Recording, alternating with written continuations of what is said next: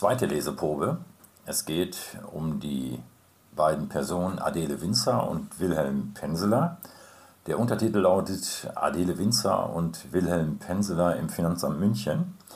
Diese beiden äh, Protagonisten werden in diesem Roman äh, noch häufiger genannt werden. Sie spielen hier eine Hauptrolle. Adele Winzer und Wilhelm Penseler im Finanzamt München. Man sieht Adele Winzer am Schreibtisch im Finanzamt München-Pasing sitzen. Vor ihr liegt die Steuerakte Adolf Hitlers. 400.000 Reichsmark Steuern sind bei Hitler aufgelaufen. Sie weiß nicht, wie sie sich verhalten soll. Des Führers Steuerakte? Bei dem Herrn macht man sich nicht gerne unbeliebt. Sie wird die Akte einfach ihrem Chef Wilhelm Penseler übergeben. Soll er sich drum kümmern. Der Chef hat heute übrigens Geburtstag. Klaus Hörner, der Kollege vom Nebentisch, hat eine Überraschung geplant. Ein Ständchen der gesamten Abteilung für Penseler. Peter Klein, der Praktikant, zurzeit im Stimmbruch, steht am Fenster Wache, um die Abteilung über das Kommen Penselers in Alarm zu versetzen. In der Abteilung hat Penseler den Spitznamen Brecher. Penseler ist 2,1 Meter groß, hat eine Schuhgröße, anhand der sich Flächenbrände löschen ließen und Hände, die einen Fußball unsichtbar machen können.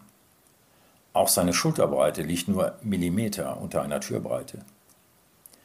Brecher hat ein Spleen. Er trägt ausschließlich blaue Anzüge und gelbe Krawatten. Die Form der Anzüge und Krawatten wechseln täglich, aber immer blau und gelb.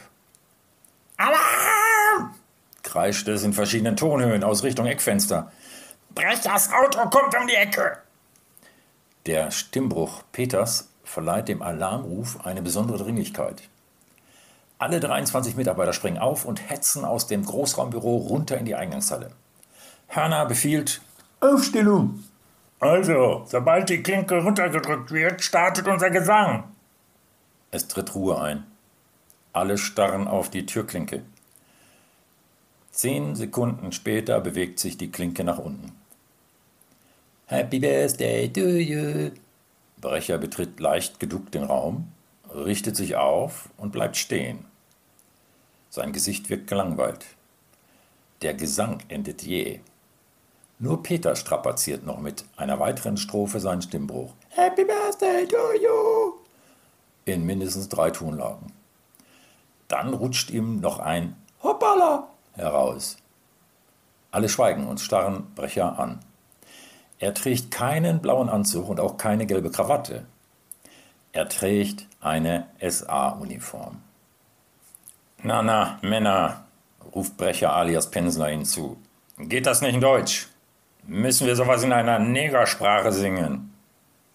Pensler verwechselt den stigmatisierten Jazz mit der amerikanischen Sprache. Außerdem wissen Sie ja, ich mag keine Geburtstage. Ich komme meinen Sterbetag wieder ein Jahr näher. Ist das etwa ein Grund zum Feiern oder Negermusik zu singen? Adele denkt bei sich, seit wann spricht er uns mit Männer an? Unter uns sind immerhin sieben Frauen. Jetzt aber wieder an die Arbeit, Männer, zack, zack, kommandiert Brecher in einer nie gekannten Macho-Manier. Bisher drückte sich Brecher immer sehr feinfühlig aus, durchaus mit Empathie, trotz seiner hühnhaften Erscheinung. Irgendwas muss passiert sein. Kann es allein die Uniform sein? Adele ist frustriert. Das Verhältnis zu Herrn Penseler war zwar immer komplementär, aber er hatte ein Sprachregister gefunden, das auf einer altruistisch-partizipativen Ebene wirklich gut funktionierte. Der Auftritt von eben reichte schon aus, um für die Zukunft ein Change zu prognostizieren. Erklärender Exkurs. Ein komplementäres Verhältnis ist das Verhältnis Chef-Mitarbeiter, Mutter-Tochter, Lehrer-Schüler. Das Gegenteil ist ein symmetrisches Verhältnis, also Abteilungsleiter, Abteilungsleiter, Lehrer, Lehrer, Student, Student. Sprachregister treten in diversen Varianten und Rollen auf. Smalltalk, Mutter-Tochter-Kommunikation, Fachsprache eines Trainers, Politikerinterview oder Alltagssprache. Ja, vielen Dank für Ihre Aufmerksamkeit. Wie Sie vielleicht äh, im abschließenden, erklärenden Exkurs erkannt haben, ist das Buch nicht nur ein Roman, sondern es gibt auch sogenannte erklärende Exkurse, wobei 95% des Buches Romanbestandteile sind und etwa 5% auf diverse Erklärungsansätze angehen, die vielleicht im ersten Moment dem Leser nicht so offensichtlich erscheinen. Okay, besten Dank fürs Zuhören. Würde mich freuen, wenn Sie sich mit meinem Buch weiterhin befassen. Dankeschön.